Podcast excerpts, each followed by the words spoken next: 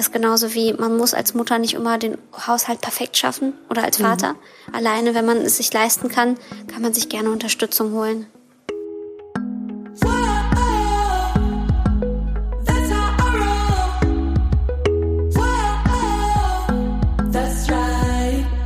Hallo und ganz, ganz herzlich willkommen zu einer brandneuen Ausgabe von Madame Money Penny Meets. Wieder mal eine sehr besondere Ausgabe, denn heute rede ich mit Milena Glimbowski hier in Berlin. Ich bin sicher, sehr viele von euch kennen sie. Ansonsten für die anderen noch mal ein kurzes Intro zu ihr. Als ich das geschrieben habe, dachte ich so, okay, was soll ich da jetzt alles in zwei Sätzen unterbringen, weil, einfach, weil sie einfach wahnsinnig viele richtig coole Sachen macht. In erster Linie ist sie Gründerin, Unternehmerin. Sie hat zum Beispiel Original Unverpackt gegründet. Das ist der verpackungsfreie Supermarkt und auch ein guter Plan, der Achtsamkeitsplaner. Der ist euch vielleicht auch schon mal über den Weg gelaufen. Ansonsten ist sie Aktivistin, Buchautorin, äh, Unternehmerin des Jahres 2018 und ganz nebenbei auch noch Mutter. Und wie sie das alles unter den Hut bekommt, darüber sprechen wir heute auch noch über ganz viele andere schöne Themen. Jetzt erstmal ganz herzlich willkommen, Milena. Hallo. Schön, dass du da bist. Äh, vielen, vielen Dank für deine Zeit. Ich weiß ja, die ist, wird streng bewacht. Deine Zeit haben wir im Vorfeld ja auch nochmal auch noch mal drüber gesprochen. Ähm, Habe ich dich so erstmal in Ordnung dargestellt? Hat irgendwas gefehlt? Würdest nee. du irgendwo einen Akzent noch setzen bei den vielen Dingen, die du tust? Nee, ich glaube, das war schon ganz ausführlich. Man muss jetzt nicht die ganzen Wikipedia-Artikel vorlesen, aber das war schon die Essenz. Es gibt einen über dich, ne? Ja, es gibt einen. Ja. Genau. Äh, war, glaube ich, auch einer meiner Lebensträume. Ja, Wikipedia-Artikel zu haben. Ja, irgendwie, ja. das ist zwar nur fürs Ego, aber ich finde es irgendwie schön. Es gibt zu wenig Frauen in der Wikipedia, die mitschreiben. Und mhm. es gibt auch sehr wenig Artikel generell über Frauen. Und das ist für mich irgendwie auch so ein feministisches Ding und so ein Meilenstein zu wissen, ich habe irgendwas Bedeutendes mitgeschaffen können, dass das das wert ist. Das ist schon ganz cool. Ja, cool. Vielleicht brauche ich auch einen. Ach, du hattest mir sogar mal empfohlen, dass ich, dass ich mal einen machen sollte. Genau, ja, also man ja, genau. macht nicht über sich selber, sondern ja, genau. man hofft und dass da jemand man hofft, ist. dass jemand genau. ein für würdig erklärt. Und ich habe gesagt, bei dir ist das Argument, was ich bei dir sehr beeindruckend finde und warum ich mir heute auch gerne die Zeit nehme, weil du für viele Frauen, viele Frauen aus unterschiedlichsten Schichten und Hintergründen ansprichst und denen mhm. sagt, hey, Finanzen ist ein Thema für euch, ein krass feministisches Thema. Und, ähm, und deswegen finde ich, ist es, ist es das wert, weil du Finanzen nochmal neu für eine ganze Generation, für Frauen auf Agenda gepackt hast. So. Und das sollte bei Wikipedia sein, meinst du? Das, das sollte da stehen. Also, liebe Leute da draußen, wer Lust hat, einen Wikipedia-Artikel über mich zu schreiben, tut euch keinen Zwang an. Ich helfe euch auch gerne. Ich schreibe manchmal auch mit. Ich editiere manchmal auch Artikel, die ah, ja, okay. ich irgendwie interessant finde, zu Themen, wo ich einen Plan habe. Ja, super. Ja, wir haben im Vorfeld ja ein bisschen schon mal geschnackt, worüber wir so reden wollen. Und da kamen schon ganz viele Themen rausgesprudelt. Wollen wir mal mit Unternehmertum anfangen? Du bist ja Unternehmerin des Jahres 2018. Wie wird man das? Also, was machst du vielleicht anders als andere Unternehmerin? Was meinst du, warum du dir das also ganz praktisch bin ich das ja. nur geworden, weil ähm, ich vom Berliner Senat ausgezeichnet wurde und scheinbar in diesem Formular die richtigen Antworten gegeben habe. so. Also sprich ähm, über das, was wir alles geschaffen haben, mit meinen beiden Teams gesprochen habe, über unsere Zahlen, aber auch unser, unseren Effekt fürs Gemeinwohl. Also wie wir uns über das Firmeninteresse oder rein Profit hinaus, in Anführungsstrichen Profit, wirklich interessieren, wie wir uns engagieren und aktiv sind. Ich glaube, das war vielleicht mit Grund dafür, dass ich ausgezeichnet wurde, stellvertretend für die beiden Teams, ein guter Plan, original und verpackt. Ähm, aber wie man das praktisch wird, ich glaube, ich wollte nie Unternehmerin werden. Das stand nicht im, das war gar nicht, dass es ja. in meiner Kinderberufswunsch war. Ich wollte, wenn man mich mit 17 oder 18 gefragt hat, ich wollte Modedesignerin werden für Männermode. Das war mein Traum tatsächlich. Du hast ja auch, auch was in die Richtung, dann, du hast ja auch eine Ausbildung gemacht, Mediengestalterin. Genau, so. Mediengestalterin, ja. Grafikerin im Prinzip. Aber hat ja echt nichts mehr mit Mode zu tun. Aber hattest du nicht was Fotografie auch gemacht? Ich habe auch einfach fotografiert, so als Hobby ah, okay. und Nebenjob mhm. und so. Ja, genau. Ähm, das, war, ja. Das hat auch Spaß gemacht, aber ähm, richtig ich war dann halt in einer Ausbildung und im Studium und so, aber ich wollte gar nicht Unternehmerin werden. Ich wollte mich nicht selbstständig machen. Meine Intention war, ein Problem zu lösen und nicht unbedingt irgendwie, ähm, ja, Gründerin zu werden. Mhm. Okay, und wie bist du es denn dann doch geworden? Also, wie, äh, also du hast ja ein Problem erkannt, ja, du hast ja schon gesagt, du hast ja mehrere Projekte, original unverpackt und auch ein guter Plan. Welches Problem hast du da wann, ich meine, du hast mit 22 gegründet, ne? Genau, das ist ja auch einfach im ersten Semester. Ich habe nachher früh so. Ja, ich habe nachher Ausbildung angefangen zu studieren und dann Ja. so im Studium hat man ja plötzlich Zeit im Vergleich zur Ausbildung, wo man eine 40-Stunden-Woche hat.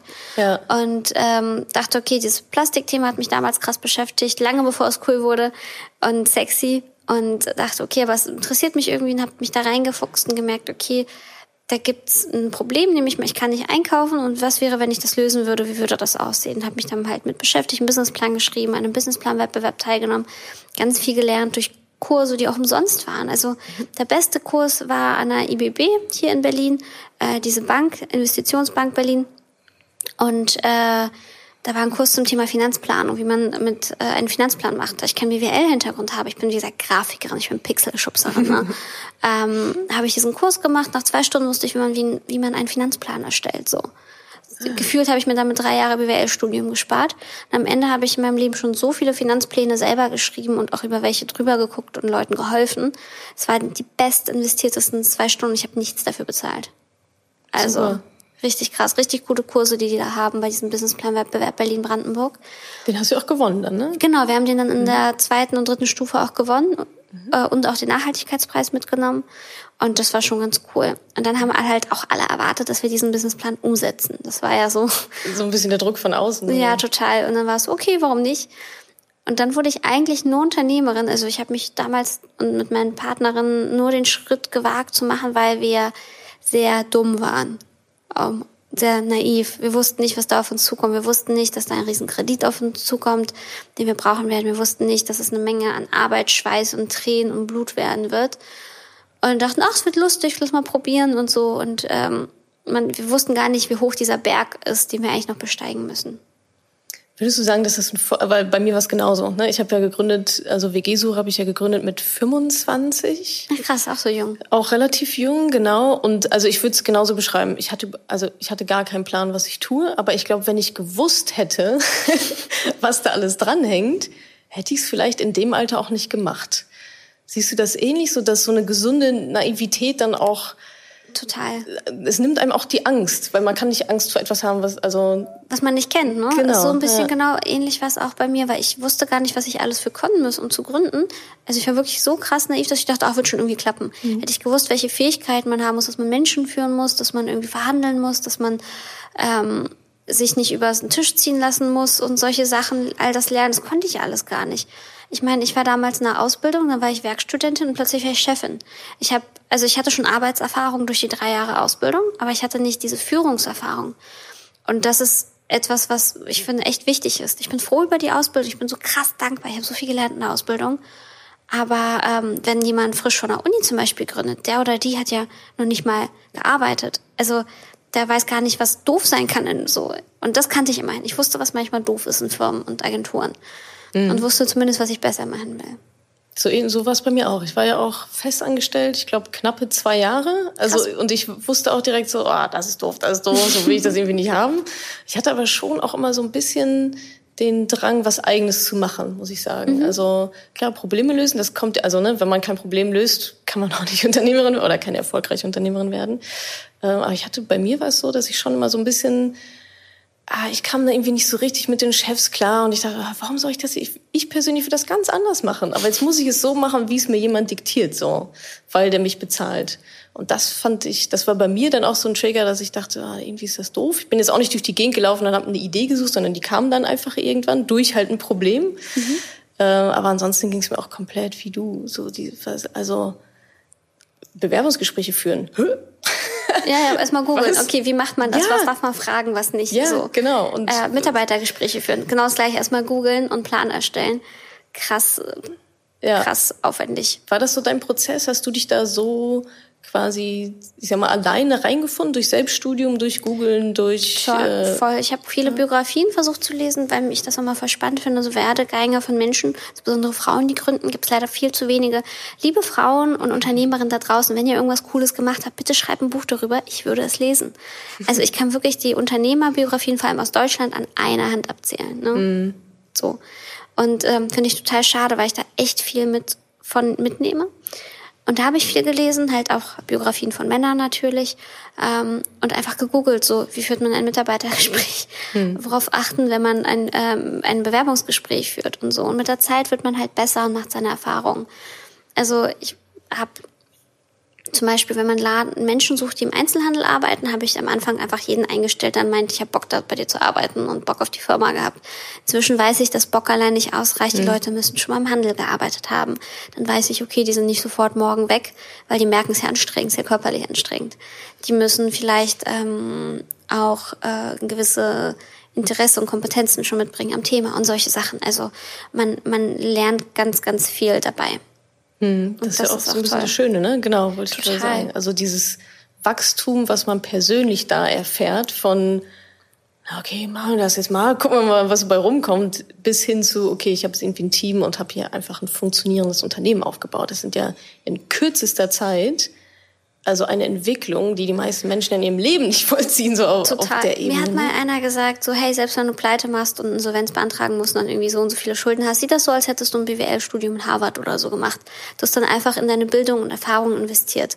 Und Gott sei Dank haben wir nicht insolvent gemacht und alles ist gut ausgegangen. Aber es ist tatsächlich so, man nimmt so viel mit, was man eigentlich theoretisch gar nicht lernen könnte. Mhm. Und man arbeitet krass an seinem Selbstwertgefühl. Also ich kenne das von vielen Frauen, die haben dieses Hochstapler-Syndrom, auch wenn sie angestellt sind, die denken, krass, ich weiß gar nicht, wie ich hier gelandet bin und meinen Job hier ja. ausführen soll. Ja. Das kennst du vielleicht auch aus dem Umkreis. Und wenn sie aber dann was gemacht haben, bei mir hat es echt die zweite erfolgreiche Firma gebracht, also ein guter Plan, wo ich gemerkt habe, okay, vielleicht habe ich nicht einfach nur Glück gehabt, vielleicht lag es auch ein bisschen an mir. So. Und das hat's gebraucht, dass ich an meinem Selbstwert langsam aufbauen konnte und Selbstbewusstsein. Und ich habe zum Beispiel eine Freundin, die hat ähm, auch war immer angestellt, es lief nie gut. Sie musste spätestens nach einem Jahr immer den Job wechseln, weil sie mit den Chefs immer nicht klarkam.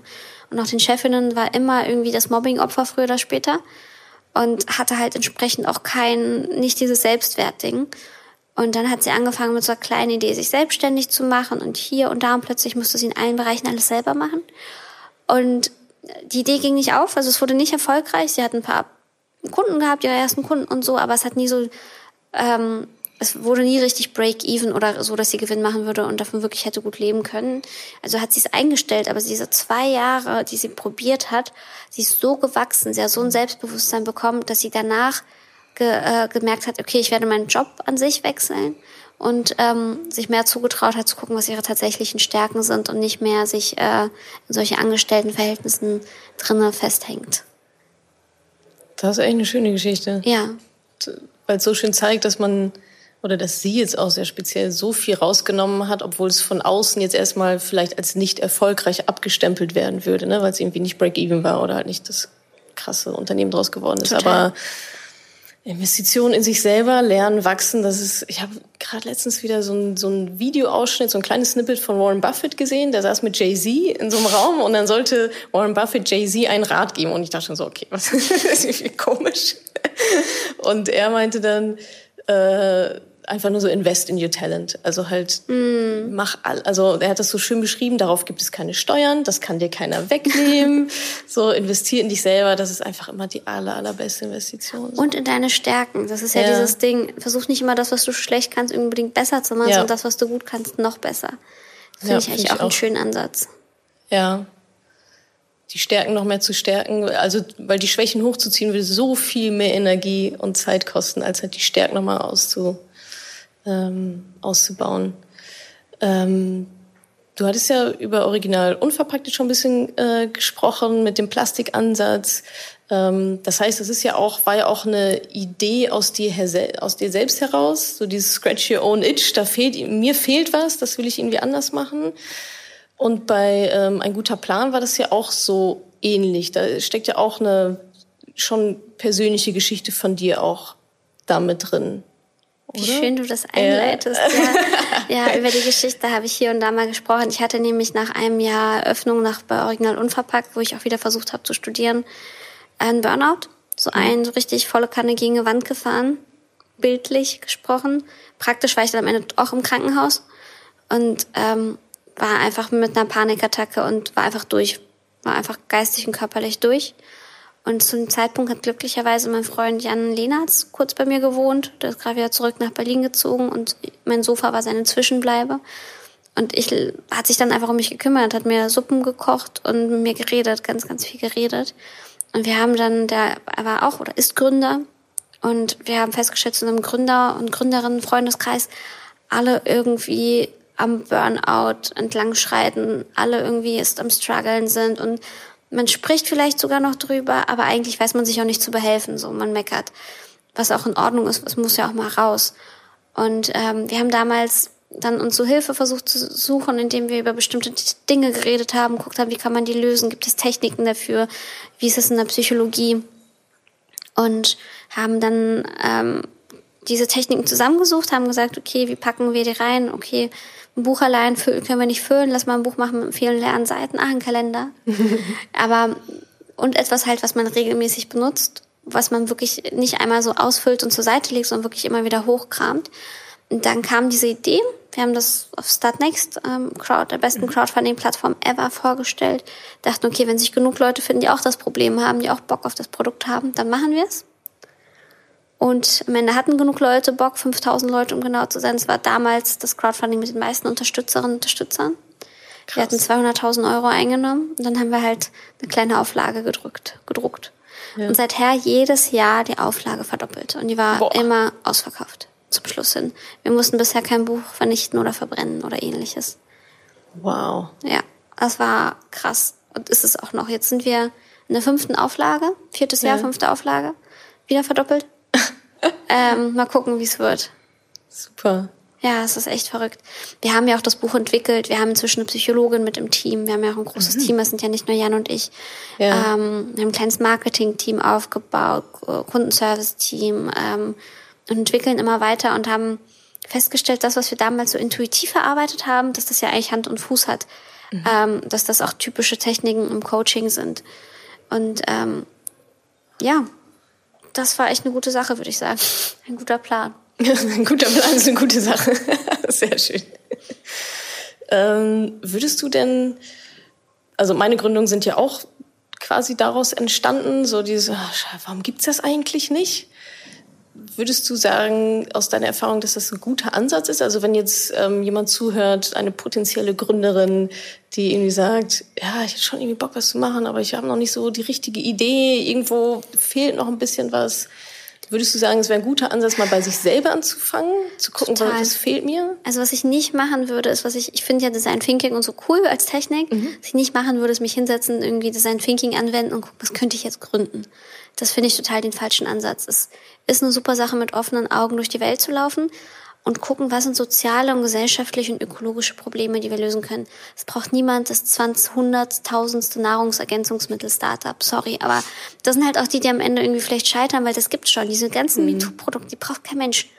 Es braucht neue Sachen, es braucht neue Lösungen. Wir haben so viele Probleme auf der Welt, die gelöst werden müssen. Es braucht nicht, ähm, ja, ich will gar nicht so krass haten, aber wenn ich immer mhm. wieder auch Anfragen bekomme von, ich bin ja inzwischen auch so ein bisschen Influencerin geworden durch mein Instagram und dann bekomme ich halt viele Anfragen, hey, kannst du dies, das teilen? Wo ich mir denke, es gibt da, da, da genauso, sorry, ähm, eher nicht. Mhm. Ähm, und dann gibt's aber genug Probleme. So, wie wird unsere Landwirtschaft aussehen, jetzt wo der Klimawandel, die Klimakrise zuschlägt? Wie wird die gesundheitliche Verpflegung sein? Wie können wir das mehr Menschen auf der Welt ermöglichen? Wie können wir Migration begünstigen? So viele Fragen, die geklärt werden müssen, die auch gerne unternehmerisch geklärt werden können. Ähm, zum Beispiel ein Thema, ein gutes Beispiel Lebensmittelverschwendung, ganz mhm. groß, krass verantwortlich für CO2-Emissionen, unglaubliche Verschwendung von Ressourcen ähm, da gab es Raphael Fellmer und Valentin von Thurn, die ähm, Foodsharing mitgegründet mhm. haben und das Foodsharing, dieses Container im Prinzip legalisiert haben über Jahre hinweg und Vereine in ganz Deutschland geschaffen haben. Und äh, und jetzt hat Raphael Fellmer mit einem weiteren Freund zusammen ein wirtschaftliches Unternehmen draus gemacht, nämlich Surplus, eine Lebensmittel ähm, Kette, ja, Einzelhandelskette, mhm. genau, die jetzt auch ins mhm. Franchise anfängt, die sagt, hey, wir verkaufen abgelaufene Lebensmittel, die noch gut sind, die müssen nicht weg. So, das ist mein Problem gelöst. Ja.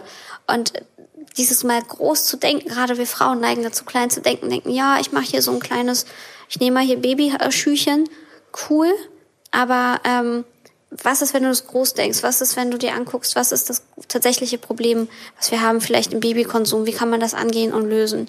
Ähm, Mhm, so ein bisschen die tiefere Mission dahinter. Genau. Ne? Und ähm, wenn man selber das nicht kann, vielleicht einen Freund oder Freundin zur Seite, äh, zur Seite nehmen und da versuchen, an der Oberfläche zu kratzen und mal in die Tiefe zu gehen.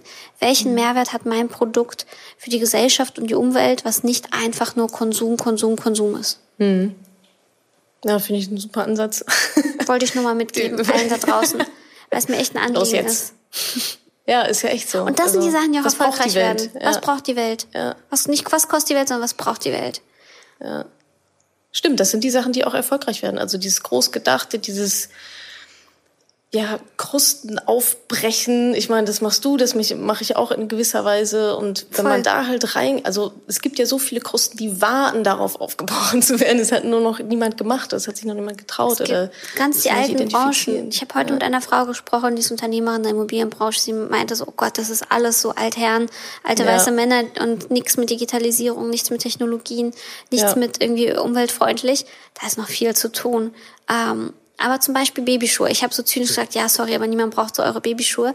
Doch, es gibt ein Startup, was ich voll unterstütze, wo ich immer wieder regelmäßig äh, gerne kostenlos Werbung für mache. Ja. Das ist Vorschuhe. Das ist so ein Upcycling-Unternehmen aus Berlin. Die nehmen ja. alte Wollpullover und Kaschmirpullover, die, äh, die sie aufkaufen, aus so Sortierungsanlagen mhm. und nähen daraus Baby- und Kinderkleidung, mhm. die gute Qualität hat, die mitwächst und verwenden keine neuen Ressourcen und schaffen äh, tolle Arbeitsplätze hier in Berlin geil, und da unterstütze ist auch wieder ich, diese Mission ein. dahinter, ne? So dieses, genau. dieses Warum. Es ist nicht nur Babyschuhe, damit ich damit Geld verdiene, sondern Babyschuhe eigentlich aus, also eigentlich als ja, gewordene Mission, was ich eigentlich damit transportieren genau. will. So, ne? Und halt wirklich super effizient und äh, das ist diese Kreislaufwirtschaft. Ich bin ein großer mhm. Fan von Kreislaufwirtschaft, zu sagen, wir nehmen ein Produkt und mhm. verwenden es immer und immer wieder und selbst wenn wir es nicht mehr brauchen und es fertig ist und ausgenutzt, kann man es wieder in seine Einzelteile zerlegen und dann wieder irgendwie anders verwenden. Und das machen sie halt mit den Wollpullovern. Und mein Sohn hat die eine Hose von denen geschenkt bekommen. Da war er gerade frisch auf der Welt, drei, vier Wochen alt. Die hat er bis seinem zehnten Monat getragen. Also bis seinem zehnten Lebensmonat hat er die gleiche Hose getragen, weil sie mitgewachsen ist. Das ist bei Kinderkleidung nicht üblich. Eigentlich braucht man gefühlt jeden Monat oder zweiten Monat neue Hosen. Was Neues, ja. Das ist echt. Okay. Leihst du dann auch so Klamotten für, für Haben wir auch. Ah, da ja. gibt es zum Beispiel Räubersachen, auch ein tolles mhm. ökologisches Start-up. Äh, funktioniert auch mit Holocracy und diesen ganzen neuen Themen. Mhm. Äh, da haben wir auch ganz oft schon Sachen geliehen. Voll geil. Ja. Und wenn er ausgewachsen ist, zurückgeschickt. Ja. Da sind wir auch schon beim Thema Muttersein. Ja, ist geil. Das, das ist ja auch noch mit dazugekommen bei dir mal so eben nebenbei noch. Ähm, wir hatten uns ja, haben vorhin überlegt, Februar Anfang oder März oder so, haben wir uns das letzte Mal getroffen. Da warst du ja noch in Elternzeit. Mhm. Jetzt arbeitest du schon wieder. Schon ist gut, ich arbeite seit Februar wieder. Es müsste so Januar, ja, Februar ja, genau. sein. Kurz, kurz, kurz nachdem hast, hast genau. du wieder angefangen. Wie funktioniert, also jetzt mal ganz, also ich, ich bin leider keine Mutter, ähm, aber wie wie funktioniert das? Vielleicht kannst du mal vorne anfangen. Wir hatten ja auch mal drüber gesprochen, das war eigentlich auch witzig, ähm, vielleicht, dass du meintest, okay, als ich, als du gemerkt hast oder als klar war, okay, ich bin schwanger, war ja auch eines der ersten Themen, mit denen du dich auseinandergesetzt hast, so hattest du mir das erzählt, waren deine Finanzen, ne? Das allererste, das war so witzig, es war ja. kurz Zuvor habe ich mich angefangen, mit dir und deinen Inhalten zu beschäftigen, mhm. weil wir eine kleine Kooperation hatten um Weihnachten rum, wo genau. du genau. Buch verlost hast. Und ich bin so ja. echt immer noch so dankbar, dass du dein Team mich angefragt, dass du mich angefragt hast. dass wir uns seitdem, haben. Ja, und seitdem dachte ich, ach krass, Finanzen. Und da habe ich angefangen erst, ich habe mich natürlich mit Finanzen für meine Firma beschäftigt und war da mhm. krass verantwortungsvoll, aber für meine privaten, das war immer zweite Prio. Und durch das Buch habe ich angefangen, krass, ich muss meine privaten Finanzen so betrachten, so ernst nehmen wie die meiner Firma. Ich muss genauso planen. Ich muss für mich privaten Liquiditätsplan machen und einen Sparplan und alles. Mhm. Und dann hat's geklappt. Und dann habe hab ich, hat's geklappt, dass ich die Sachen ernst nehme. Und das Erste, was ich gemacht habe, als ich äh, diesen Schwangerschaftstest hatte, mein Freund hat noch geschlafen, wusste noch nichts von dieser überraschenden Nachricht. Das war für uns beide sehr überraschend. Wir waren gerade ein halbes Jahr zusammen. Mhm. Ähm, habe ich mich hingesetzt, eine Excel aufgemacht und einen Plan gemacht, okay, wie viel verdiene ich, wie viel Kindergeld würde ich bekommen, wie würde es mit der Kinderbetreuung aussehen, was ist, wenn wir uns trennen, ähm, wie viel würde mich die Miete kosten, wie würde ich das alles stemmen, wo könnte ich Unterstützung bekommen, bla bla bla. Und habe gegoogelt, wie blöde. Ich habe halt zwei Stunden da gesessen, mir einen Plan B und C gemacht. Also ich habe für mich selber halt wie eine Unternehmerin agiert. Und dann war ich auch ruhig. Dann habe ich erstmal so mhm. durchatmen können. Ich wusste, es würde gut ausgehen. Und ich bin ja auch in einer privilegierten Position. Ich bin selbstständig, kann mir meine Zeiten und so mhm. einteilen. Aber ähm, das war schon krass überraschend. Und das war echt, Finanzen war wichtig. Du hast dann also quasi geplant, Plan B und C wäre dann vielleicht gewesen, okay, was ist, wenn dein Freund jetzt sagt, okay, ciao, habe ich keinen Bock genau, drauf, oder? Das war, wir mhm. haben nicht so direkt drüber gesprochen. Das war, wie gesagt, nicht geplant. Und ich war auch, also ich hatte in meinem Kopf, als ich den Test gemacht habe, selber, ich war mir nicht mal sicher, ob ich das Kind behalten möchte. Es war mhm. so überraschend, dass ich war so, okay, krass. Ziemlich schnell wurde mir klar, ich kann bin in dem Alter, ich möchte es jetzt behalten, Punkt. Mhm. So, egal wie es ausgeht. Mhm. Ähm, und inzwischen, wo ich das Baby jetzt gesehen habe und weiß, was da rauskommt, nach einmal Sex haben, denke ich mir, krass, ey. Völlig verrückt. So, ähm, so leicht könnte ich die Entscheidung heute auch nicht mehr treffen wie damals, mhm. glaube ich. Genau, auf jeden Fall habe ich mich ganz schnell entschieden, okay, das Thema ist durch, das Kind kommt. Ähm, und dann war das nächste Punkt für mich, äh, okay, und wie, wie stemme ich das jetzt? Und dann war es auch eine, kam eine gewisse Ruhe rein. Mhm. Und dann konnte ich auch mit ihm auf Augenhöhe ihm das sagen. Er hat sich krass gefreut. Er war schon sehr baby-ready scheinbar. Okay. Und ähm, das war auch das zwei eigentlich das, was ich als wichtigstes mitgeben will für Menschen, die vielleicht planen, eines Tages Kinder zu haben. Mhm.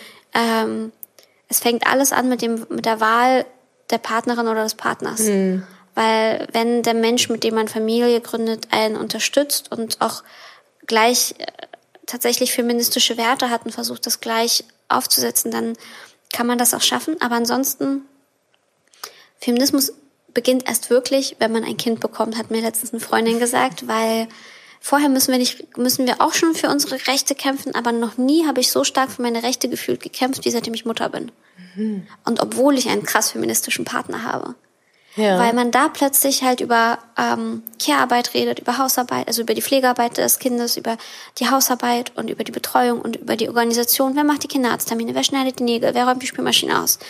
Ähm, muss ich nicht alles machen. Sehe ich nicht ein.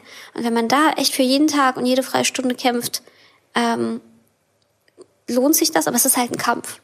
Gefühlt habe ich vorher keine Kämpfe austragen müssen. Wie, wie seid ihr das dann angegangen? Also habt ihr eine Riesenliste gemacht? Okay, das kommt jetzt alles auf uns zu, zeitmäßig und dann Initialien dran Erstmal geschrieben? habe ich viele Bücher gelesen. ah ja, okay. Ja. Wenn man noch schwanger ist, hat man die Zeit dafür danach leider nicht mehr. Ja. Ähm, und ich habe äh, für mein damals neues Buch, ich habe in der Schwangerschaft mit einer Freundin zusammen, mit Susanne Mirau, angefangen, ein Buch zu schreiben. Das heißt einfach Familie leben. Mhm. Da geht es um das minimalistische ökologische Leben. Und ich habe für das Buch Kybra ähm, Gümüşay äh, interviewt. Mhm. Eine tolle feministische Aktivistin. Und sie hat gesagt, wie sie es macht, nämlich es gibt feste Tage, es gibt feste Uhrzeiten und dann hält man sich daran. Und dann hat die es für alles definiert. Wenn alles definiert ist, ähm, dann gibt's Freiheiten, dann ist es fair. Mhm. Weil ja. wenn man, ich, ich sage das so als Beispiel zum Beispiel, wenn wir definiert haben, wie wir die Waschmaschine oder die Spülmaschine ausräumen, dann müssen wir nicht jeden Tag neu verhandeln, wer das heute macht und darüber streiten. Dann gibt's eine Regel und die wird umgesetzt und wir sparen Zeit und Nerven. Waschmaschine Beispiel, ich sortiere die Wäsche vor in den Körben, ich stelle sie rein, ich wasche sie, er räumt sie aus und hängt sie auf, ich lege zusammen und sortiere es in den Schrank. Spülmaschine, er räumt ein, ich räume aus, weil jeder seine Vorlieben hat und seine Techniken. Ja. Und das sorgt dafür, dass wir da gar keine, kaum noch Reibungspunkte haben. Weil es einfach so klar, wie im Unternehmen eigentlich auch. Das Ganz, ist jeder Aufgabe, hat seine, das ist seine Aufgabe.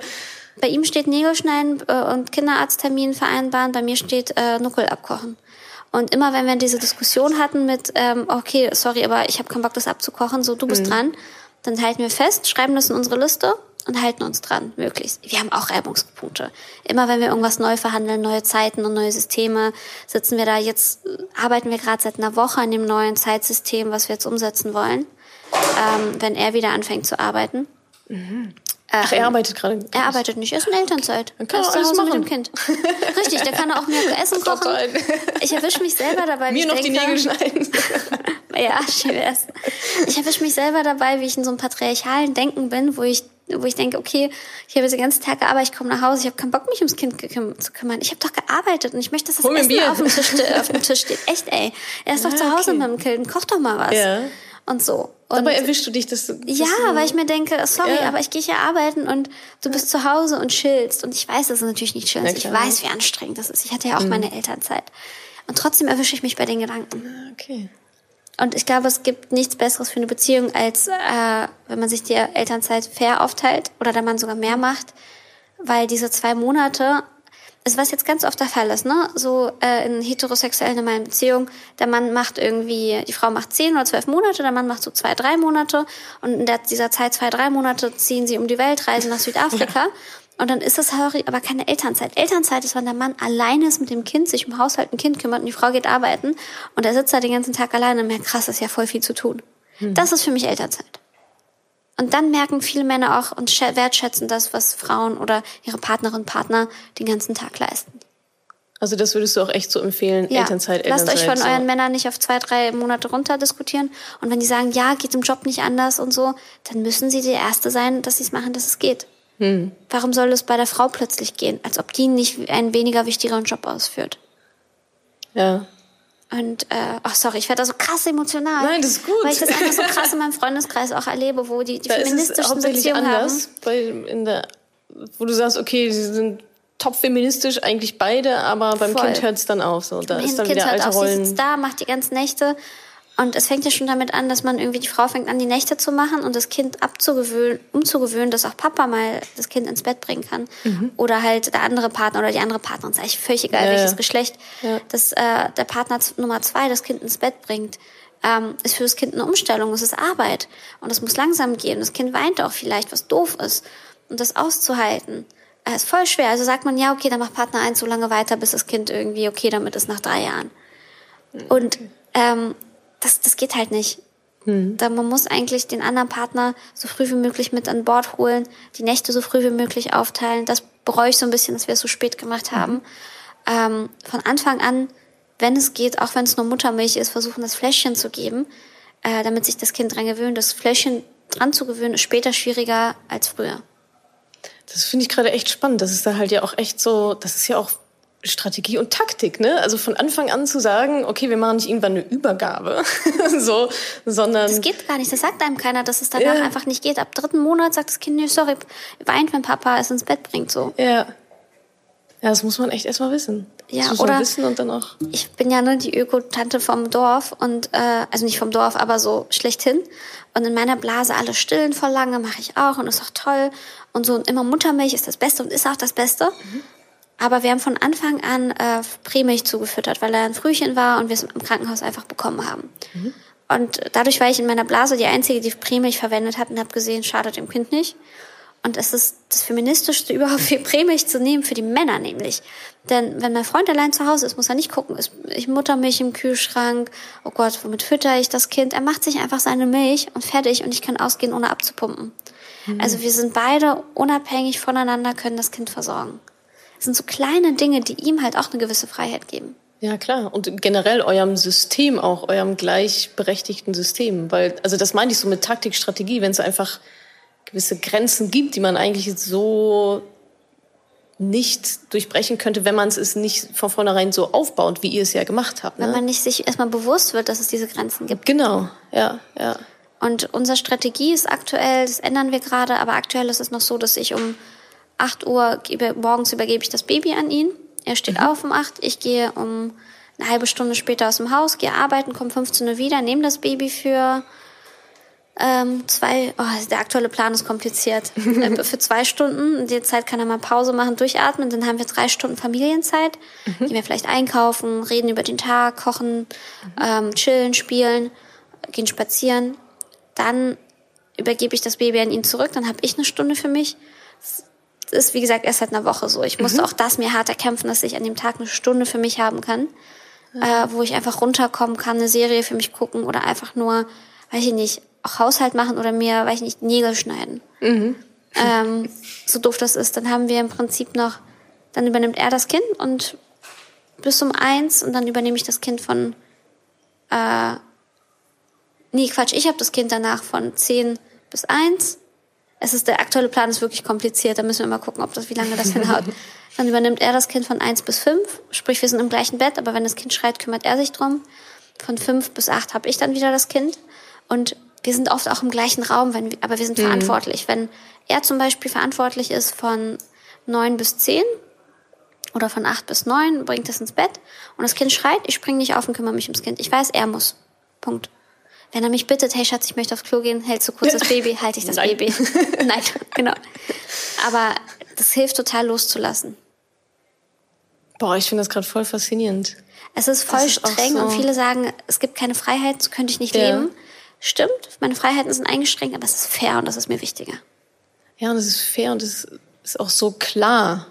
Also, und genau, wie du sagst, es verhindert wahrscheinlich immer wieder so kleinere Kämpfe, ne? So dieses. Wir haben auch Kämpfe. Wie es ja auch in Beziehungen auch ohne Kinder irgendwie. ist ja, ja auch Wäsche. Ja, jetzt ja. habe ich wieder deine Wäsche gewaschen und jetzt liegen wieder deine scheiß Socken rum. Wer putzt denn jetzt diese Woche das Bad, ne? Das, da geht's ja, ist ja ohne Kinder eigentlich auch immer schon eine Herausforderung, aber dann noch mit Kind und mit diesen Zeiten dann auch. Und klar, da ist dann jemand, der auf einmal, das kannst du ja auch nicht immer alles so, so wenig planen, was dann drumherum passiert. Aber okay, krass. Und das macht ihr, du sagst jetzt, das ist ein neues System. Habt ihr davor was anderes also, gemacht? Das, oder? Davor haben wir auch ein festes System so ähnlich mhm. gehabt, nur hatten wir nur vier Schichten, wo wir gewechselt haben. Also 8.30 Uhr bis 15 Uhr, 15 Uhr bis 20 Uhr, 20 Uhr bis 1 und dann wieder bis äh, 7 bis 8.30 Uhr. Mhm. Also wir haben nur viermal gewechselt am Tag. Und jetzt habt ihr ja kleinere Slots auch, er mal zwei Stunden für sich, du genau, mal eine Stunde für weil dich. wir gemerkt haben, wir, brauch, wir müssen einfach noch mehr aufteilen. Mhm. Vorher habe ich halt auch den Großteil der Nacht gemacht. Naja. Vorher war ich auch einfach benachteiligt in der Zeit. Mhm. Ähm, ja, aber ich bin echt dankbar. Ich bin dankbar, dass er den ganzen das mitmacht mit mir. Ja, wie, das wie ausdiskutiert auch, immer auch bei wieder. der Partnerwahl, ja. Das auch wieder, ne? Ja. Beim Thema Finanzen übrigens ja genauso. Echt? Also ja. Da, äh, warum? Ähm, weil es da eben auch gewisse Strukturen gibt, ne? Also halt auch Rollenbilder. Ja, der Mann kümmert sich um die Finanzen, die Frau mhm. nicht so. Und äh, auch da, wenn es darum geht, also auch genau das Thema, ne? Kinder bekommen Teil. Warum ist es so selbstverständlich, dass die Mama irgendwie dann alleine Elternzeit nimmt oder dass dann halt die Weltreise ist, dass die Mama dann in Teilzeit arbeitet. Also ja, ich verstehe schon, da gibt's biologische Gegebenheiten, aber für mich ist das immer so so selbstverständlich. Ja, das haben wir schon immer so gemacht. Das, das ist halt so. Oder er verdient mehr. Und, genau, er verdient mehr, ist auch ein schönes aber Thema, das genau. ist ein tolles, da hat mir letztens eine Freundin mit einer Freundin diskutiert, wo sie meinte, ja, er verdient vielleicht mehr, aber dann hat, dann hat man halt in dem Zeitraum, wenn man es sich leisten kann, ne, mhm. wir reden ja immer meist über privilegierte Familien, Klar. wenn man es sich leisten kann, dann äh, sagt man in dem Jahr, cancelt man gewisse Sachen und ähm, spart ein bisschen mehr, kocht vielleicht mehr, geht weniger auswärts mhm. essen, aber es ist wichtiger dann für die Familie, dass der Partner eine Beziehung zum Kind aufbaut und man mhm. halt einfach wirklich die Elternzeit aufteilt. Also dieses zu sagen, mir ist das Geld nicht ganz so wichtig, äh, wenn wir es uns leisten können, das zu reduzieren. Ja. Und dann, äh, ja. Das ist auch wieder eine Sache von Prioritäten eigentlich. Ne? Also genau. Also was ist mir an der Stelle wichtig? Oder auch zum Beispiel vorher, wenn man weiß, wir wollen, eine Freundin hat äh, einen Freund, der meinte, ja, ich will Kinder. Und sie meinte, ja, weiß ich nicht, aber du musst Elternzeit nehmen. Ich möchte, dass du mindestens die Hälfte machst. Und ähm, er so, ja, aber das Gehalt, ne, das typische mhm. Argument, dann meinte sie, du, du verdienst gerade so gut, du könntest so viel zur Seite legen, würdest du nicht jedes Wochenende um die halbe Welt fliegen. ja. Wenn du das Geld zur Seite legst, dann hast du auch genug, um das auszugleichen, um deinen Kredit deiner Wohnung abzubezahlen. Ja. Und so. Man hat ja gewisse Verpflichtungen. Klar. Und ähm, und ich hoffe mal, dass sie es jetzt umsetzen, aber das war ihre Diskussion. Das fand ich voll beeindruckend. Also weit habe ich noch gar nicht gedacht, ja. dass man das auch vorher planen kann, vorher Stimmt. Geld zur Seite legen. Nicht für ein Auto, nicht für ein Haus, um Zeit mit seinem Kind zu verbringen. Ja, stimmt. Das machen, glaube ich, die wenigsten. so bis niemand wahrscheinlich aktuell. Ich habe von, von einem Fall in Schweden gehört, da hat ein Mann ja. zur Bank gesagt, ich möchte einen Kredit aufnehmen, damit ich Elternzeit machen kann. Und was war die Antwort der Bank? Weiß ich nicht. Weiß man nicht so genau. Aber es geht erstmal ums Prinzip, ja. Ah, die Schweden sind so cool, die haben das wahrscheinlich sogar, die haben das wahrscheinlich gemacht, vielleicht. Genau. Und du hattest gesagt, äh, hast jetzt immer wieder erwähnt, du musstest hart dafür kämpfen, für neue Regelungen und ähm, dafür, dass dein Freund dann auch so viel dann irgendwie auch macht? Nicht so hart, aber okay. diskutieren, lange diskutieren. Ja. Das war eher unser Ding. Kompromisse finden. Okay, ja. Und was, also angenommen, das hört jetzt jemand, das hört jetzt irgendwie ähm, eine Zuhörerin oder auch ein Zuhörer, keine Ahnung. Und die wissen jetzt ja, okay, kämpfen und so, diskutieren. Hast du vielleicht so ein paar Argumente oder Denkweisen so vom Mindset her zu sagen, hey, krieg das mal hin und zwar so und so. Also hast du da so ein paar Denkweisen, genau wie das eigentlich gerade, ne? Ja, warum, warum, dann spar doch halt für die Elternzeit anstatt für irgendwie die nächste Reise. So gab es da so ein ja, paar Trigger? Ein paar Sachen schon. Also als erstes die Frage, wie man diskutiert. Ich hm. empfehle wirklich jeden als persönliche Entwicklung meinen gewaltfreie Kommunikationskurs hm. zu machen. Wir hatten das letztens im Team und alle waren begeistert. Mhm. Ähm, ich habe auch meinen Freund eingeladen, teilzunehmen. Ja. Und wir haben beide echt viel gelernt und diskutieren seitdem auch noch mal besser miteinander, mhm. konstruktiver. Ähm, der zweite Punkt ist, wenn man alt ist und auf sein Leben zurückblickt, dann wird es nicht das schöne Paar Schuhe, nicht das tolle Auto oder die Smartwatch sein, auf die man stolz ist, sondern man wird sich freuen über die Beziehung, vor allem wenn man dann Kinder hat, über die Kinder oder die Freunde, mit denen man halt Beziehungen eingegangen ist. Und wenn man wirklich so innehält und das Gesamte betrachtet, dann steht das halt einfach über materialistischen Ausgaben auch da wieder, ne, mir ist total klar, wie auf was für einen hohen Ross wir diskutieren. Absolut, es geht ja. nicht um die Frauen, die vielleicht die alleinstehende Mutter, die echt, wo es um ihr Lebensunterhalt geht, die oder die Familie, die gerade so zusammen Geld bekommt, dass sie ihre Miete und ihr Essen zahlen können. Mir geht es um die bürgerliche Mitte mhm. und aufwärts. Mhm. Und ähm, da sich nochmal bewusst werden, was ist eigentlich wirklich wichtig und da sich zu fragen. Und das andere Argument hatte ich bei einem befreundeten Paar, wo er meinte, sorry, ich kann mit dir keine festen Zeiten ausmachen und ich kann nicht immer mir den Freitag freihalten für das Kind, weil ich brauche meine Freiheiten. Und da war das Gegenargument, Schatzi, aber was ist mit meinen Freiheiten? Deine ja. Freiheit steht scheinbar über meiner Freiheit. Mhm. Und das ist halt ein gutes Argument zu sagen, ähm, ja, du brauchst deine Freiheiten, aber ich brauche meine. Und für, damit wir beide frei, faire Freiheiten haben, müssen wir Regeln aufstellen. Mhm. Das ist meine Interpretation. Ich muss jetzt nicht allen mitgeben, wie sie es machen sollen. Ja, Jede Beziehung ist anders. Ja, aus deinen Erfahrungen. Aus meiner Erfahrung, genau. Ich spreche aus meiner Erfahrung, aus meiner Beziehung, die ganz mhm. individuell ist. Aber ich möchte echt allen mitgeben, das einmal zu hinterfragen. Mhm. Auch Thema Finanzen, ne? Mhm. Äh, rede ich voll gerne. Was ich zum Beispiel bei dir gelernt habe, ist, ähm, wir haben für uns, auch für, ich habe für mein privates Konto, auch für unser gemeinsames Familienkonto äh, Tagesgeldkonten eingerichtet. Erstmal nur, um mit dem zur Seite legen anzufangen. Das ist nicht das, wo ich weiß, dass ich Prozent bekomme. Das ist für mich nur mal zur Seite legen. Mal anzufangen, um das Geld nicht anzufassen. Ähm, war für mich so voll die Erkenntnis. Ich habe so viele Tagesgeldkonten, das ist, ich öffne die so gerne, kosten ja nichts, ne? Und ja, dann ja. kann ich sagen, okay, das eine ist für meine Steuern, das eine ist für mein privates Sparen. Und bei der, unserem Familienkonto haben wir eins für das Kind. Das Kind hat ein äh, sozusagen ein Sparbuch. Ähm, und wie wir das mit Depots machen, das machen wir im nächsten Schritt mhm. jetzt langsam, wie wir grün das Geld anlegen. Mhm. Aber im, genau, eins fürs Kind eins für größere Ausgaben, wenn wir uns vielleicht irgendwann mal was Gemeinsames kaufen wollen oder investieren in eine gemeinsame Wohnung und eins für Urlaube und große Ausgaben. Haben ausgerechnet, wie viel wir jeden Monat uns leisten können, zur Seite zu geben. Dauerauftrag geht raus und fertig. Super. Was das mit ein bisschen Organisation schon so möglich ist. Oder ne? auch, wir haben, wir sind zusammengezogen, so mhm. relativ schnell auch. Und bevor, noch bevor das Kind da war, haben wir ein gemeinsames Konto angelegt, ja. wo wir beide die gleiche Summe eingezahlt haben. Und dann hatten wir diese Karte, das heißt, wir haben Einkäufe, Miete von diesem Konto bezahlt. Mhm. Und hatten nicht das Ding, dass wir äh, sagen müssen, ja, wer zahlt hier was und so. Und jetzt mhm. lade ich dich mal ein und du und so. Und ähm, eigentlich voll naheliegend, aber machen ganz viele erst, wenn das Kind kommt oder wenn sie heiraten. Ja. Und das heißt, vorher geht immer einer, gibt mehr aus als der andere. Irgendwie auch nicht fair. Das heißt, ihr habt ein gemeinsames Konto und habt aber auch noch beide eure eigenen. Genau. Konten. Mhm. Und ihr überweist den gleichen Betrag drauf, egal wer wie jetzt viel Jetzt ist ein Elterngeld, jetzt überweise ich mhm. mehr. Ah ja. Mhm. Natürlich äh, in Elternzeit, aber mhm. äh, als wir beide gearbeitet haben, haben wir beide den gleichen Betrag überwiesen. Das, was ich mehr verdient habe, habe ich mir mehr behalten. Ja, geil. ja, why not? Ja, habe ich halt mehr für mich gespart. Ja. Würden wir uns trennen, so muss man ja auch immer im Hinterkopf mhm. behalten, was ich jetzt nicht hoffe, mhm. wie oft ich immer auf Holz klopfe, ja, äh, ist, würden wir halt das Konto auflösen und fertig. Und dann 50-50 ja. und raus. Ich habe da mhm. immer keine Angst, Verbindlichkeiten einzugehen, weil ich weiß, es gibt immer auch, man kann auch Verbindlichkeiten auflösen. Das Risiko ist relativ gering, ne? Ja. Ja. Ja. So, jetzt habe ich so viel erzählt, nicht so voll gequatscht, aber äh, ich rede so gern drüber. Ja, das merkt man auch. Nee, und ich finde es ich find's mega spannend, weil für mich ist halt auch eine komplett neue Welt. So. Und ich weiß nicht, also es gibt sehr, sehr viele Hörerinnen, die sicherlich äh, Mütter sind und die das äh, gerade wahrscheinlich noch viel spannender finden als ich, so aus einer komplett unbefleckten Situation heraus. Total.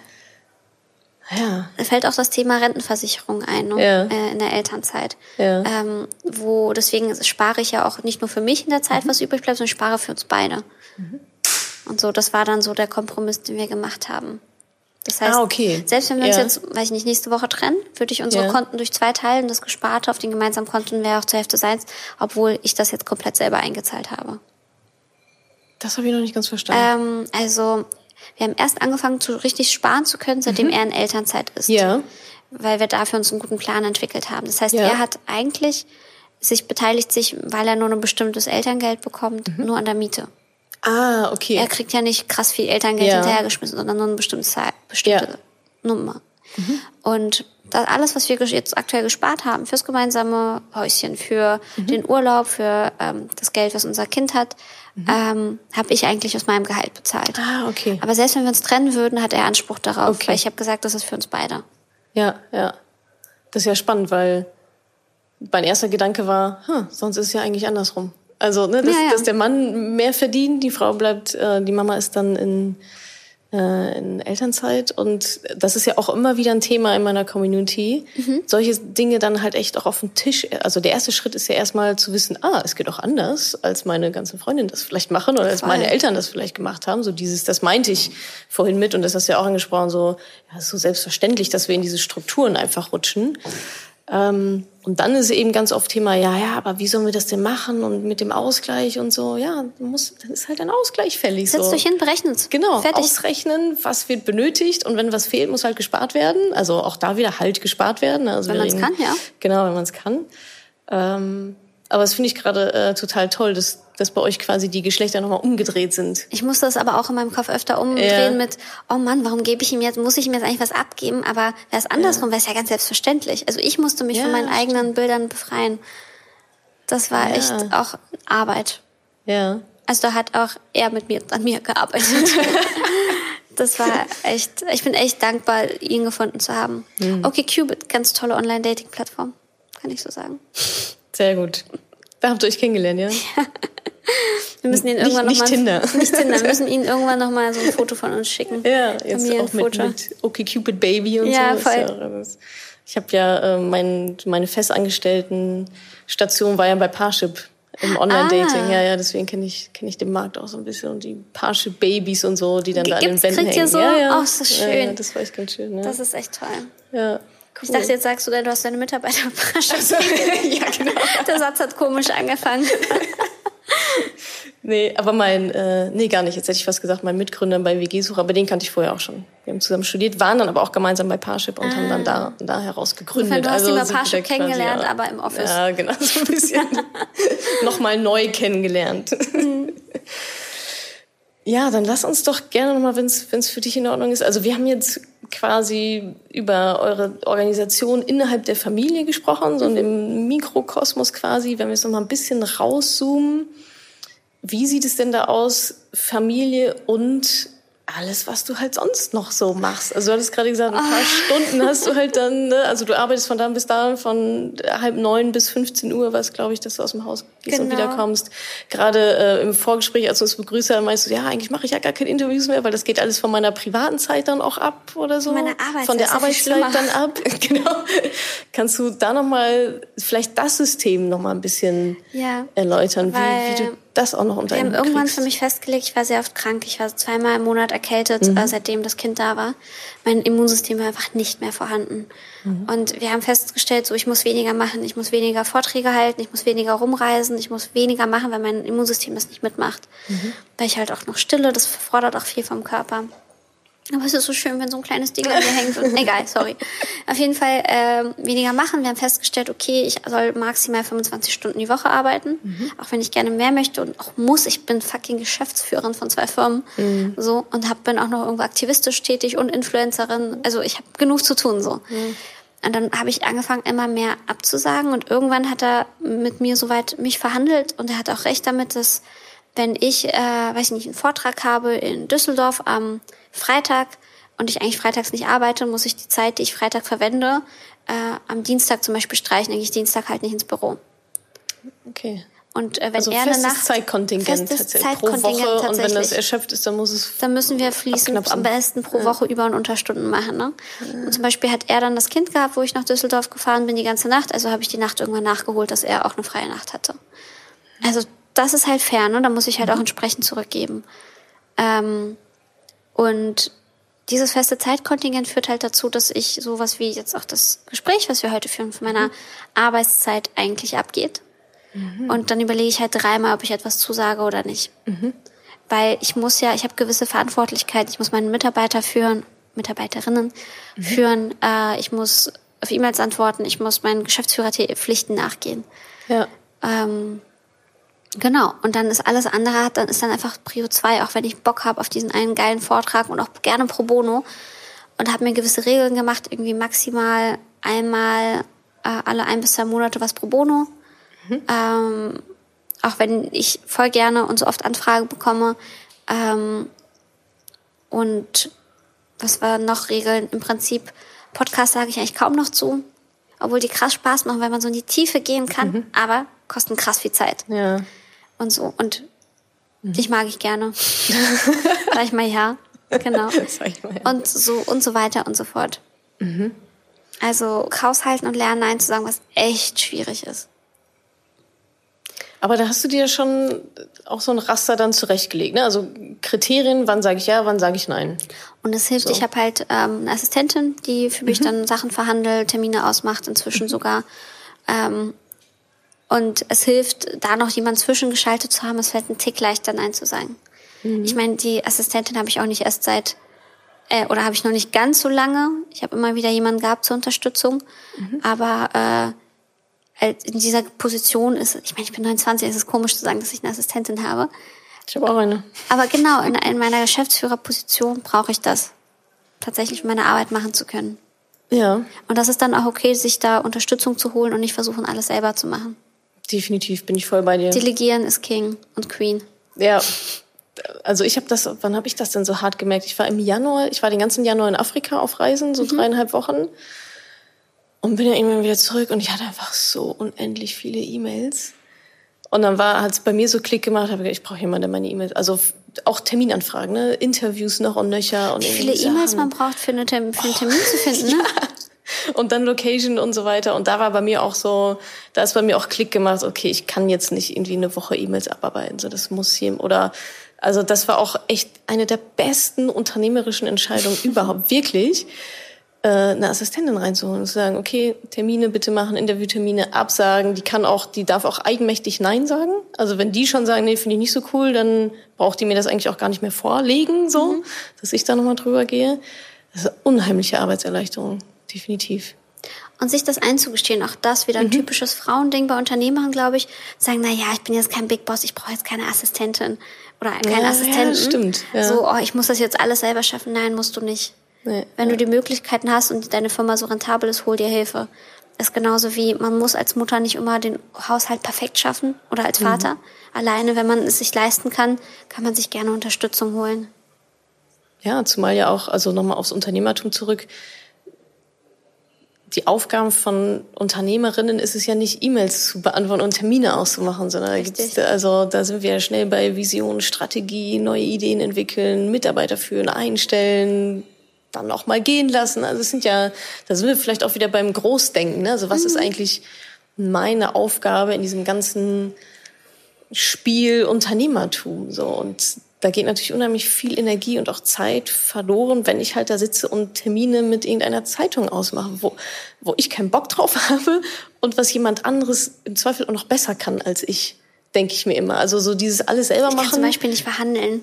Wenn jemand irgendwie mich für einen Vortrag anfragt, sage ich, ja, voll gerne. Ach, ich komme so und ah, so. Ich, es fällt mir auch schwer. Inzwischen ja. kann ich das nach Budgets zu fragen. Ja. Aber ähm, mit einer Assistentin dazwischen geschaltet, die ganz genau feste Budgets hat und feste Rahmen und weiß, okay, weiter ja. weg mehr und so, äh, viel, viel leichter auch entsprechend hohe Budgets zu verlangen. Das heißt, hast du auch so ein, habt ihr so ein Raster erarbeitet nach Kriterien? Okay, da koste ich so und so viel mit Reisezeit wahrscheinlich ja. und so ab wann? Und das sind so kleine vierstellige Beträge, da fängt's mhm. an. Ja, super. Und ähm, ich sage das, also ich sage nicht die genauen Zahlen, was variiert total, mhm. ja. äh, je nachdem wie die Anfrage ist, aber mhm. äh, sich das zu fragen, das zu verlangen überhaupt, war schon äh, ähm, krass. Und auch irgendwie irgendwann zu sagen, nee, ähm, meine Zeit oder auch einfach zu sagen, ich krieg jetzt, das ist jetzt so mein neues Ding sogar, ich halte voll gerne Vorträge, weil ich weiß, ich kann das gut und ich erreiche Menschen damit. Ich äh, informiere über die Klimakrise, über Nachhaltigkeit. Ich rede nicht nur zu dem Thema, zu dem die mich einladen, ich rede immer über die Klimakrise. Immer. Das ist so meine große Message. Ja. Das mache ich auch hier, befinden uns in einer Klimakrise. Ähm, ich hoffe, es wird bald der Klimanotstand ausgerufen in Berlin und Deutschland. Mhm. Ähm, und wir müssen dran arbeiten, dass wir jetzt nicht nur anfangen, mehr Tüten zu nehmen und keine Plastiktüten mehr. Wir müssen große Schritte machen. Wir müssen das mhm. Fliegen reduzieren, wir müssen CO2-Steuer einführen. Also ich habe eine große politische Agenda so. Ja. Und die versuche ich auch immer zu kommunizieren.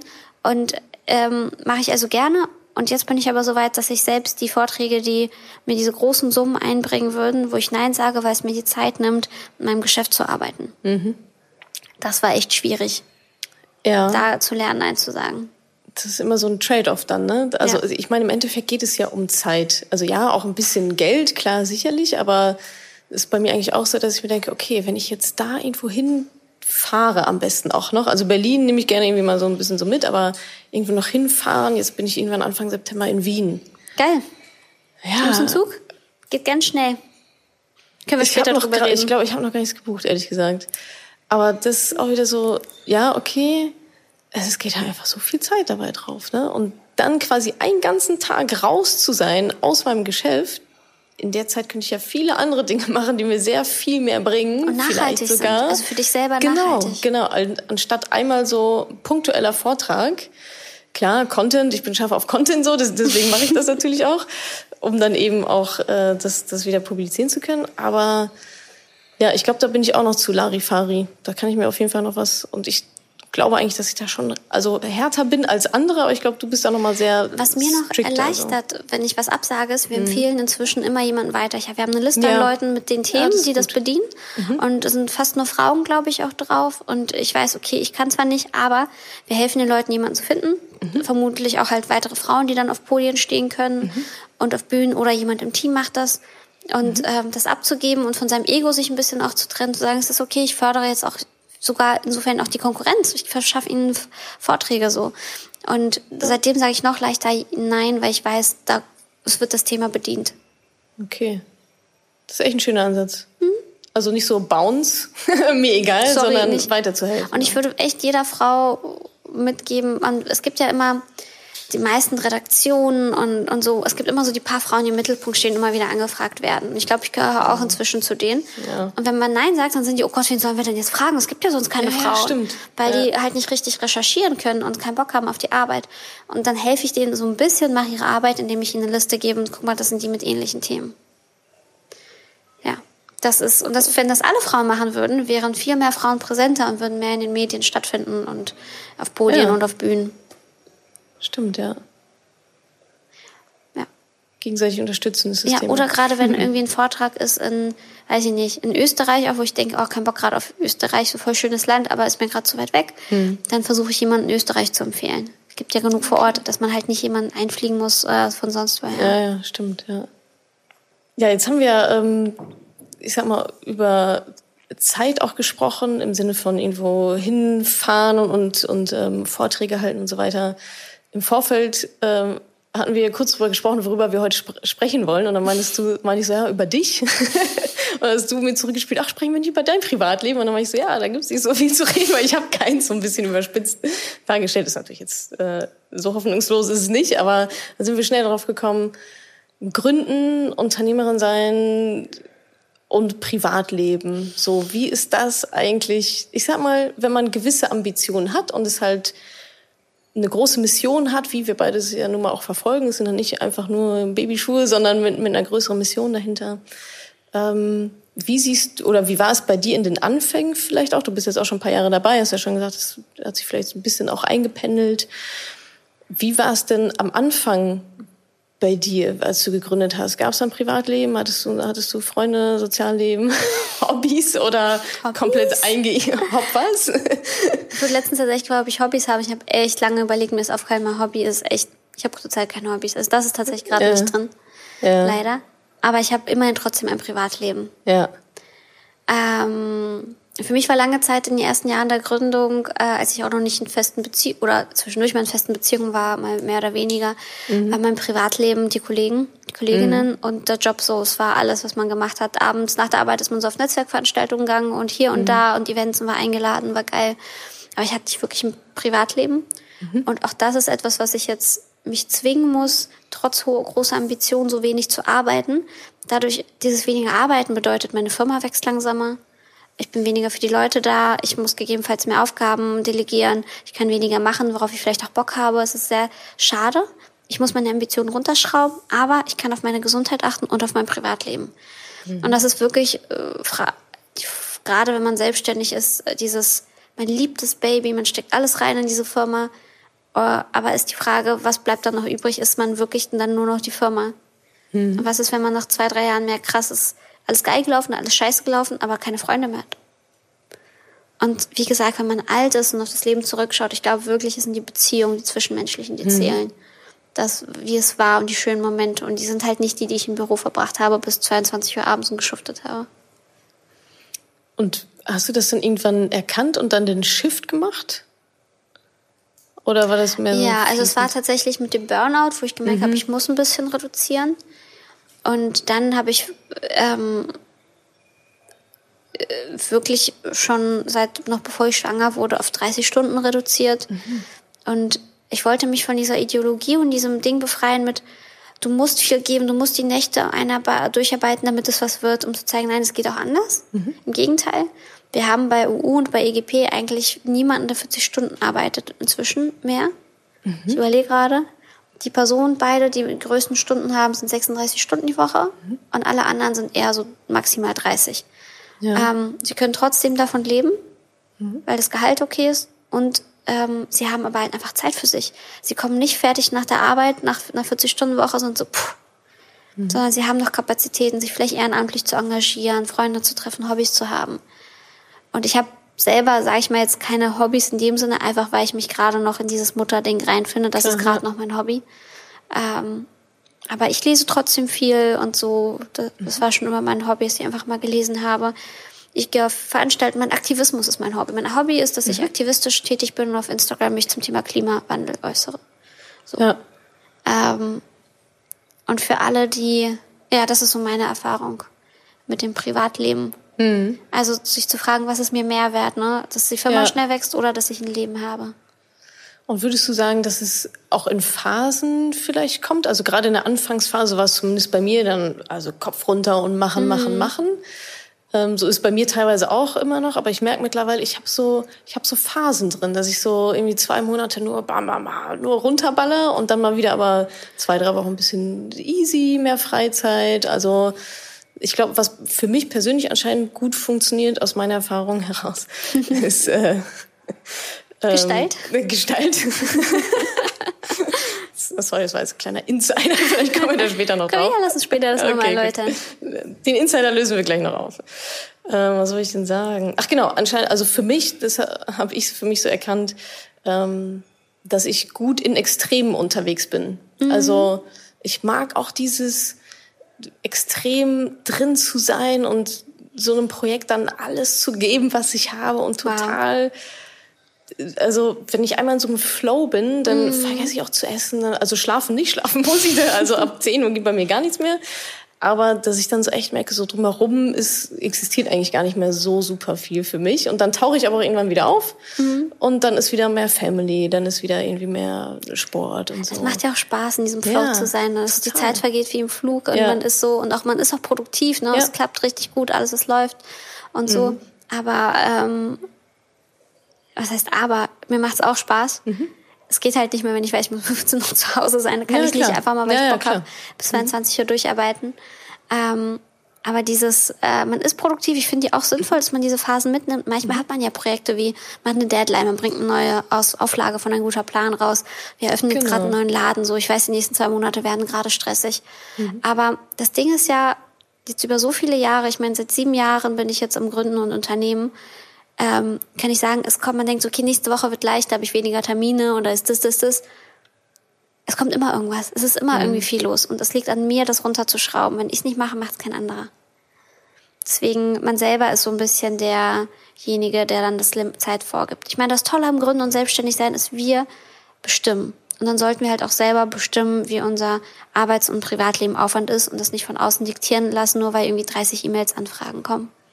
Ja, von so Pull zu Push, ne? Also das finde ich auch nur, weil also bin ich auch mal ein ganz großer Fan. So du oder wir alle bestimmen selber über unsere Zeit. So und ja, wenn jemand sagt, komm zum Vortrag oder hier noch E-Mails, ich bin ja auch, man muss auch nicht jede E-Mail beantworten. das finde ich schon, das ist mir so die Mühe wert. Die Person hat die E-Mail geschrieben, das ja. will ich dann machen. Es dauert bei mir dann manchmal ein bisschen, ja. aber ähm, oder ich leite sie zu Not als Assistentin genau, weiter und sage ganz schnell, sorry, genau. ja oder nein. Ja, ja. Aber ähm, es ist, ich verstehe bei manchen, die wirklich zum Beispiel schnell, so jemand wie, keine Ahnung, Greta Thunberg. Ne? Ich kann mir vorstellen, mhm. dass sie am Anfang oder vielleicht immer noch, die hat keine Assistentin, die ist keine Firma, wie soll ja, sie sich eine Assistenz leisten? Ja, ja. Vielleicht ist da eine Stiftung, die sie unterstützt, also mhm. ich weiß es nicht. Und wenn die plötzlich Millionen von Anfragen hat, weil sie jeder mal interviewen möchte, wie soll die damit umgehen? wenn die nicht antwortet, verstehe ich das. Aber ein Unternehmen, was du und ich auch, oder was ich für mich bin, ich habe den Anspruch, dass ich früher oder später zumindest antworte. Mhm. Und das ist, wie gesagt, meine Sache. Ja. Ja. Gestalt. okay, also wir haben jetzt festgehalten, Privatleben, Unternehmertum kann in Phasen kommen. Bei mir ist es, bei mir ist es so, so ein bisschen Phase. Natürlich sind wir alle selber dafür verantwortlich, auch zu gucken, was kommt rein, was geht raus. Genau, jetzt müssen wir den, den, den Lacher noch, noch einmal auflösen. Äh, ich hatte ja auch schon in einem anderen Podcast von mir selber mal erzählt, dass ich in einem Unternehmernetzwerk drin bin. Das ist EO, Entrepreneurs Organization. Und da bin ich ja auch durch dich quasi reingekommen. Du bist ja auch drin. Ich weiß nicht, ich hatte dich mal gefragt, das war so eine Phase von mir, wo ich dachte, okay, ich bin jetzt ich mache gewisse Sachen, aber ich kann mich darüber nicht mehr mit meinen Eltern austauschen oder mit, mit meinen Freunden, die halt einfach andere Sachen machen, die vielleicht nicht Unternehmer, Unternehmerinnen sind ähm, oder einfach andere Themen auf der Agenda haben, die können mir dann nicht mehr so richtig weiterhelfen. Und deswegen bin ich ja da, hab, bin ich zu dir gekommen, du so, ja, mach mal IO. Und dann äh, habe ich mich da auch direkt so zwischendrin reingezeckt.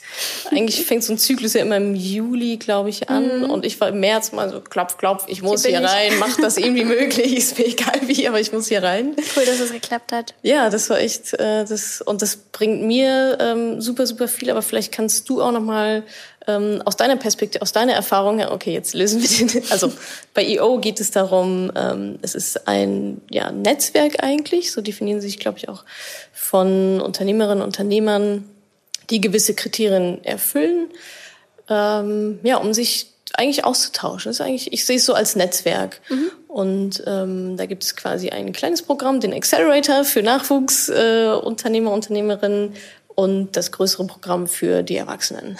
Sag ich, so ich, das auch. ich bin in dem kleinen Programm, du bist im Erwachsenenprogramm.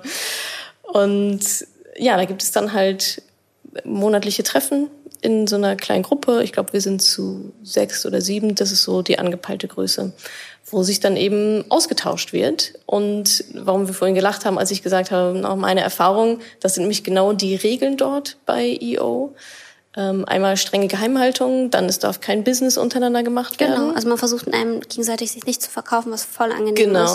Genau, genau. Und dann, also es geht um Erfahrungsaustausch in diesem monatlichen Treffen und, und nicht um Beratung, hey, äh, mach das doch mal so und so, sondern man spricht rein aus seiner eigenen Erfahrung heraus, was ich auch sehr, sehr angenehm finde, Voll. weil also es ist dann nicht so, ja, also wenn ich du wäre und wenn ich drüber nachdenke, also wenn das mein Thema wäre, ja, mach's doch mal so und so, obwohl man ja auch keine Ahnung hat, ob das funktioniert, sondern es geht immer darum, also meine Erf ich habe die Erfahrung gemacht, dass ich war mal in einer ähnlichen so Situation so. genau. und dann habe ich das und das gemacht. Genau. Und dann ja. kann sich die Person, die sich das anhört, je, jeweils das rausziehen. Ich mag auch eine Sache, wir haben mhm. Gestalt, ne? Das ist diese Form ja. der Gestalt ich, man sagt zum Beispiel nicht, ja, man könnte das und das machen, mhm. sondern man sagt, ich habe, also man bezieht Stellung dazu. Ich habe das ja. und das gemacht, ich bin dafür verantwortlich. Ja. Und ähm, das mochte ich auch sehr. Also ich habe viel gelernt in dieser Art von zu kommunizieren und natürlich auch den Inhalten. Ja. Und ähm, genau, also das finde ich mal schön. Es gibt viele Netzwerke und äh, gerade für Unternehmer und Unternehmerinnen, aber keine, wo es um die persönliche Entwicklung geht. Und bei Yo geht's halt darum. Deswegen bin mhm. ich da jetzt wieder Mitglied. Ich war auch mal im Accelerator Pause gemacht, bin jetzt seit diesem Monat frisch wieder Mitglied und freue mich gerade sehr darüber. Ja. Gibt es eigentlich sowas auch speziell für ähm, Mamas? Also Mamas, Gründerinnen, die sich. Bestimmt. Es gibt so ein paar Netzwerke, ne? so Mompreneurs oder so, ja, so ein paar Sachen, aber nichts, also, nichts, wo du jetzt aktiv wärst. Nee, nee. Ja, okay. Noch nicht. Und ich weiß, dass IO zum Beispiel eine vernichtende Frauenquote hat. Total. Also, also an äh, alle weiblichen Gründerinnen. Gründerinnen, Unternehmerinnen äh, reinkommen. Ja.